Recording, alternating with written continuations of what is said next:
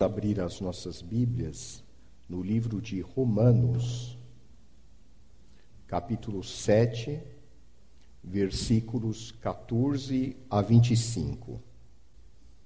Vamos ler a partir do versículo 14. Porque bem sabemos que a lei é espiritual. Eu, todavia, sou carnal, vendido à escravidão do pecado porque nem mesmo compreendo o meu próprio modo de agir, pois não faço o que prefiro, e sim o que detesto. Ora, se faço o que não quero, consinto com a lei que é boa. Neste caso, quem faz isto já não sou eu, mas o pecado que habita em mim. Porque eu sei que em mim, isto é, na minha carne, não habita bem nenhum, pois o querer o bem está em mim, não, porém, o efetuá-lo. Porque não faço o bem que prefiro, mas o mal que não quero, esse faço. Mas, se eu faço o que não quero, já não sou eu quem o faz, e sim o pecado que habita em mim. Então, ao querer fazer o bem, encontro a lei de que o mal reside em mim. Porque no tocante ao homem interior, tenho prazer na lei de Deus, mas vejo nos meus membros outra lei, que guerreando contra a lei da minha mente, me faz prisioneiro da lei do pecado que está nos meus membros. Desventurado homem que sou, quem me livrará do corpo desta morte? Graças a Deus por Jesus Cristo, nosso Senhor. De maneira que eu, de mim mesmo, com a mente, sou escravo da lei de Deus, mas segundo a carne, da lei do pecado. Oremos.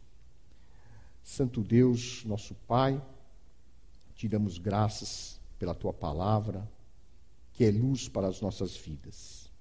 Espírito Santo, toca nos nossos corações, que possamos compreender este significado tão profundo da tua palavra e crescermos espiritualmente na tua graça. Perdoa, Pai, os nossos pecados. Te pedimos agradecidos em nome de Jesus. Amém.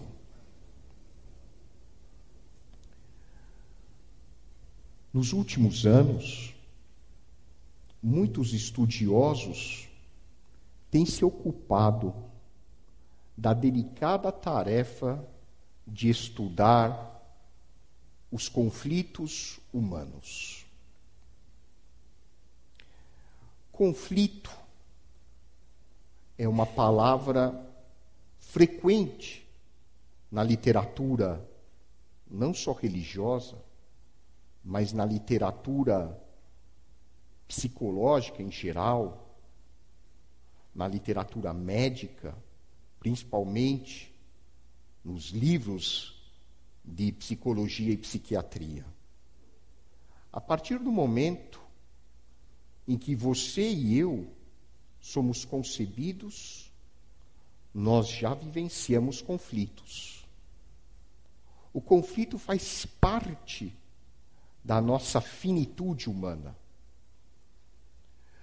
Apenas as pessoas gravemente enfermas do ponto de vista mental, como os psicóticos ou os retardados mentais graves, talvez, talvez, não experimentem os conflitos, porque estão vivendo num mundo de fantasia, muitas vezes. Mas para a grande massa da humanidade, o conflito é inevitável. E existem dois níveis de conflitos. Existem os conflitos interpessoais e existem os conflitos intrapsíquicos. Os conflitos interpessoais são aqueles que se manifestam nos relacionamentos humanos entre marido e mulher, entre pais e filhos, entre irmãos, entre pessoas da mesma família, entre vizinhos, entre colegas de trabalho, entre amigos, muitas vezes. Quantos de nós não poderiam testemunhar estes conflitos como fazendo parte do nosso cotidiano? Às vezes, o filho pensa uma coisa, você pensa outra, e surge uma discussão. Como já foi lembrado aqui em outras ocasiões, hoje mais de 50% dos casamentos resultam em divórcio. Por quê? Porque o conflito é uma característica praticamente inerente nos relacionamentos humanos. E em casos graves pode levar até a violência e a morte.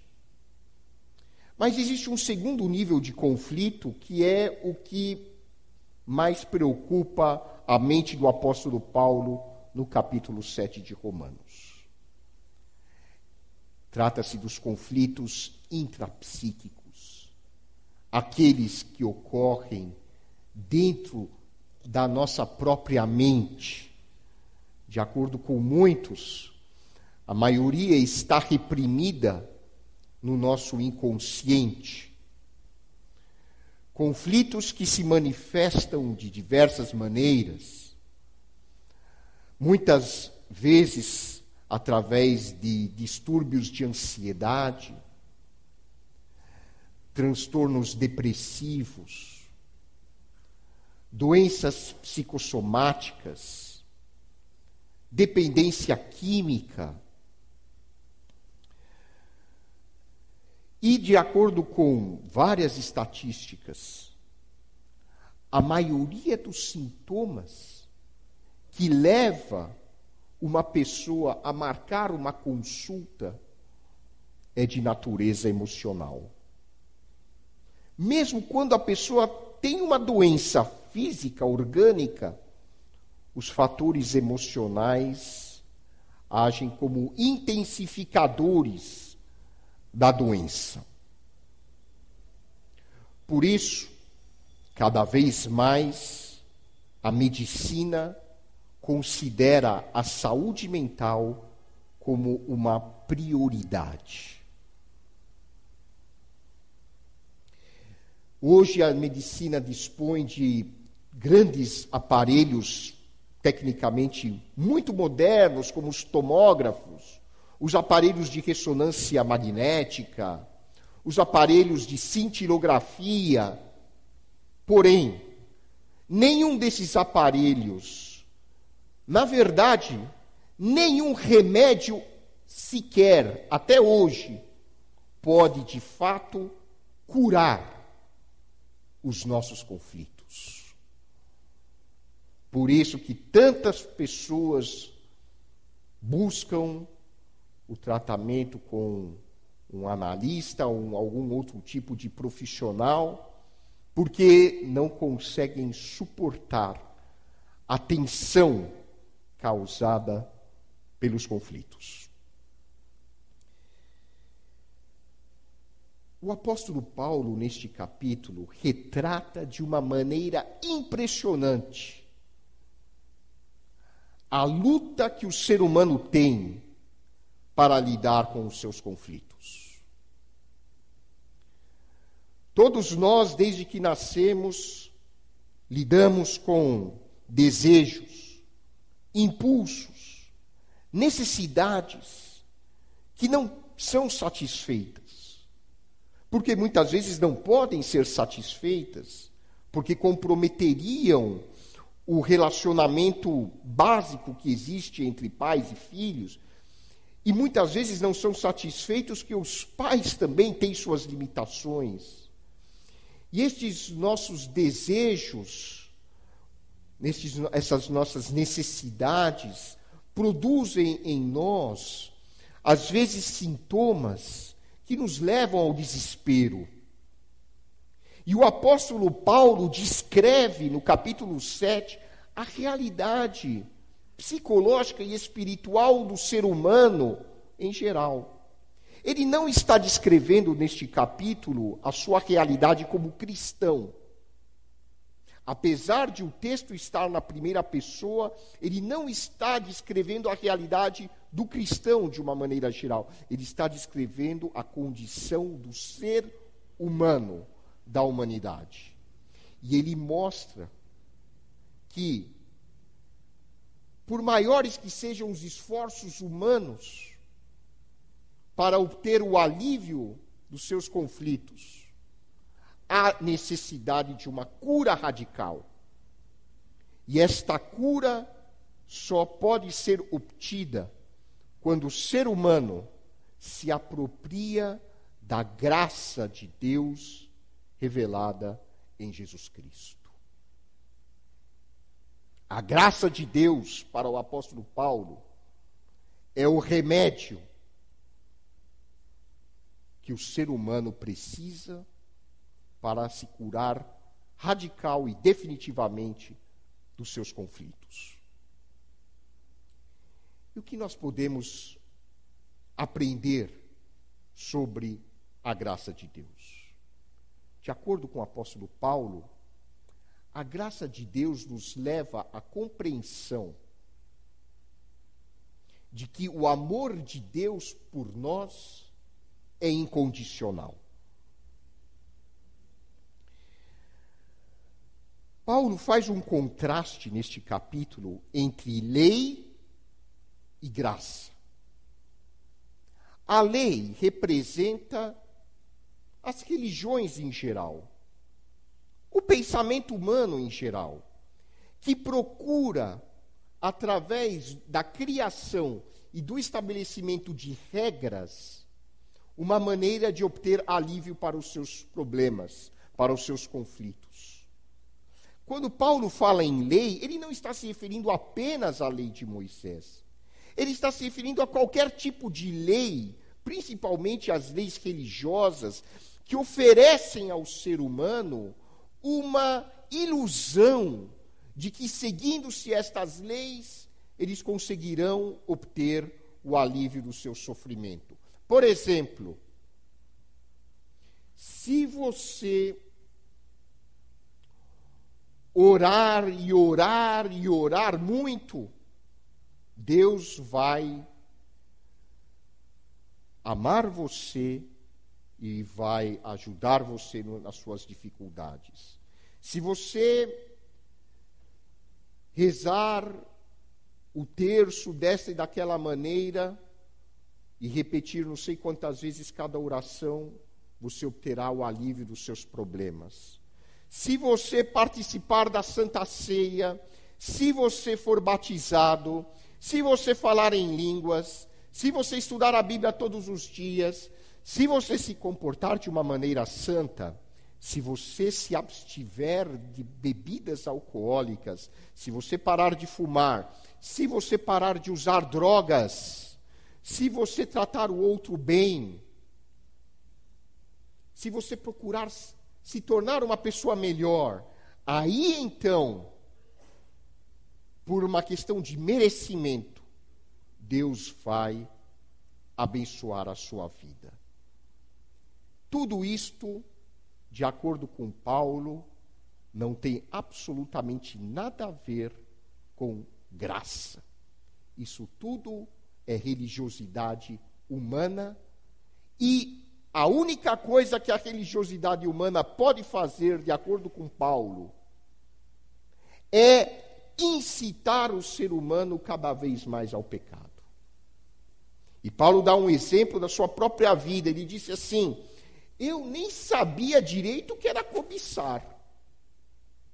Mas quando eu li na lei, não cobiçarás, não é que me deu vontade de cobiçar mesmo? É isso que Paulo diz. Por quê? Não que a lei seja ruim em si, mas a nossa natureza pecadora usa a lei para nos condenar e para nos estimular ao pecado. É a velha história do fruto proibido. Se você quiser estimular o seu filho a assistir um programa que ele não deve, basta dizer que ele não pode assistir este programa. Ele vai se perguntar, mas por que, eu não posso assistir esse programa? Ah, então deve ser muito bom. E ele vai ficar cada vez mais incentivado a desafiar a regra que você impôs. Paulo mostra que a sociedade judaica do seu tempo caiu no erro de transformar a lei de Deus num meio de salvação. Paulo diz que a, a lei religiosa não é ruim em si, ela mostra para o ser humano o ideal, a vontade de Deus, o que é melhor para o ser humano. Realmente é melhor para o ser humano não fumar, não beber, não usar drogas. É melhor para o ser humano não falar palavrão, não tratar mal o próximo. Isso não é ruim, é bom. Mas a lei em si não dá ao ser humano a capacidade de obedecer a esta lei. E é por isso que o ser humano criou ao longo da história da humanidade um sem número de religiões e todas, inclusive o cristianismo institucionalizado, todas fracassaram. Todas. Se você tem dúvida desta minha afirmação, ligue a televisão e veja se dois mil anos de cristianismo ou para aqueles que discordam de nós, cinco mil anos de judaísmo, milhares de anos de hinduísmo, centenas de anos de budismo, sem contar as muitas outras religiões que surgiram aí no meio do caminho. O ser humano se tornou melhor? Seja honesto com você mesmo. Não. Porque o que Paulo criticava no livro de Romanos é válido para hoje. As pessoas ainda tentam se autossalvar através do esforço humano. E o esforço humano pode ser bom para você conseguir terminar a sua tese de doutorado Pode ser útil para você se formar na faculdade. Pode ser bom para você conseguir um emprego ou um melhor trabalho dentro da sua empresa. Mas ele é absolutamente ineficaz quando o assunto é salvação das nossas almas. Paulo diz que se uma pessoa realmente quiser se libertar da escravidão do pecado que caracteriza o ser humano desde o momento em que ele é concebido, só há uma maneira: é ele reconhecer que ele não pode fazer absolutamente nada para se tornar uma pessoa melhor. Ele precisa olhar para Deus, olhar para o seu Criador e render-se. Como uma pessoa que está se afogando, quanto mais a pessoa se esforça, mais ela afunda. Mas quando ela simplesmente repousa e boia sobre a água, aí sim ela não morre. E a vida espiritual é a mesma coisa. O segredo não é a luta, mas é o descanso. O descanso na graça de Deus. E a graça de Deus diz para o ser humano: não há absolutamente nada que você possa fazer para conquistar o amor de Deus, porque não precisa, porque Deus ama você com todos os seus defeitos e limitações. Deus aceita o ser humano como ele é, nós não precisamos criar máscaras religiosas para iludir Deus. Não precisamos colocar máscaras religiosas para dizer: Deus, eu não sou a pessoa que o senhor está pensando, não, hein? Eu sou bonzinho, olha como eu sou bonzinho. Porque Deus olha para o íntimo das nossas vidas e Ele não se deixa enganar por máscaras. E o que a religiosidade humana produz é simplesmente máscaras.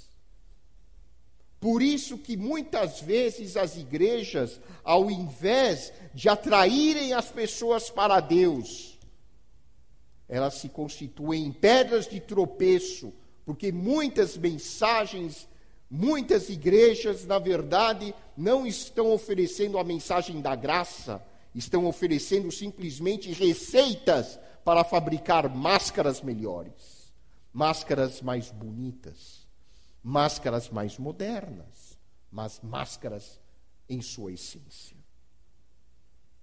E o apóstolo Paulo estava cansado de máscaras. Jesus condenou os fariseus porque eles usavam máscaras. Jesus dizia para os líderes religiosos da sua época: vocês não passam de grandes atores, sepulcros caiados, bonitos por fora, podres por dentro, porque vocês não foram transformados. E para nós sermos transformados, meus irmãos, a primeira coisa é nós admitirmos a nossa total impotência para nós nos transformarmos. Quando nós olhamos para Deus e dizemos: Deus, nesse momento eu reconheço que o Senhor me aceita como eu sou, aí começa a transformação. Aí ocorre o novo nascimento.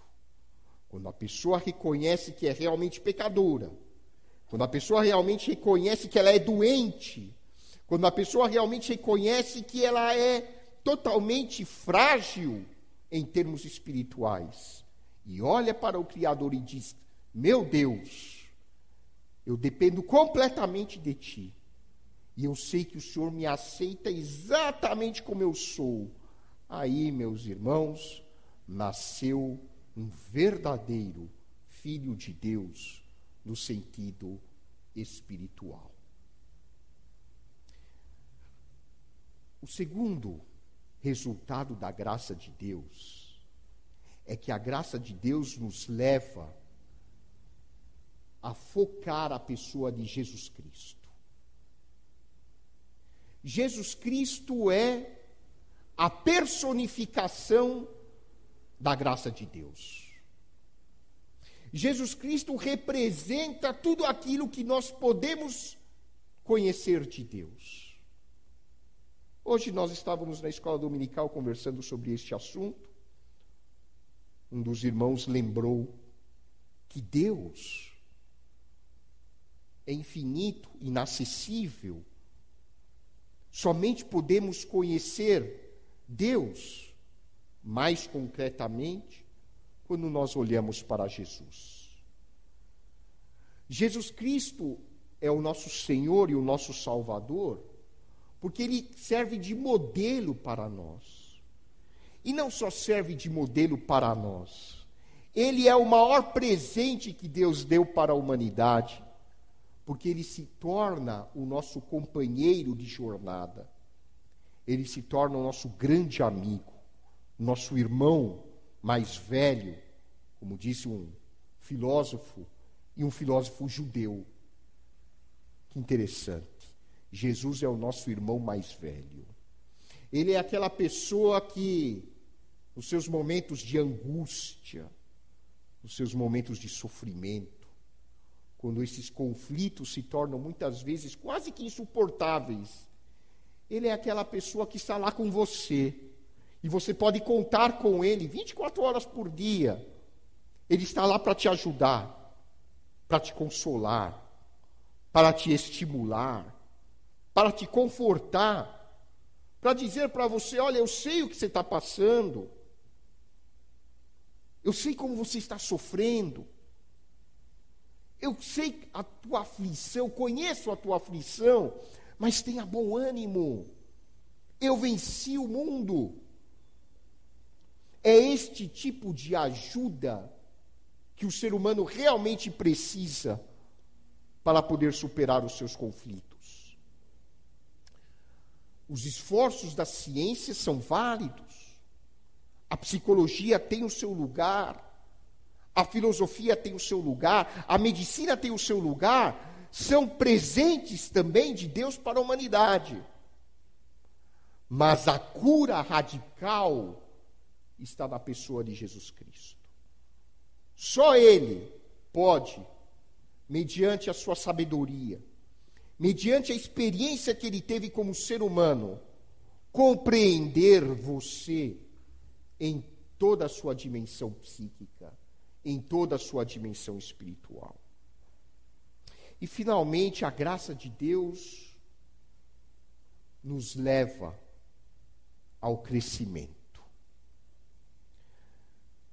Uma criança quando nasce e quando se alimenta adequadamente, ela cresce. Se ela não crescer, é porque algum problema grave está acontecendo. Na vida espiritual, acontece a mesma coisa. A graça de Deus nos estimula a crescer. A graça de Deus nos estimula a buscarmos cada vez mais a presença de Deus. A graça de Deus nos estimula a lermos a Sua palavra, a nos apropriarmos da, da Sua vontade. Como diz a Bíblia, a vontade de Deus é boa, perfeita e agradável.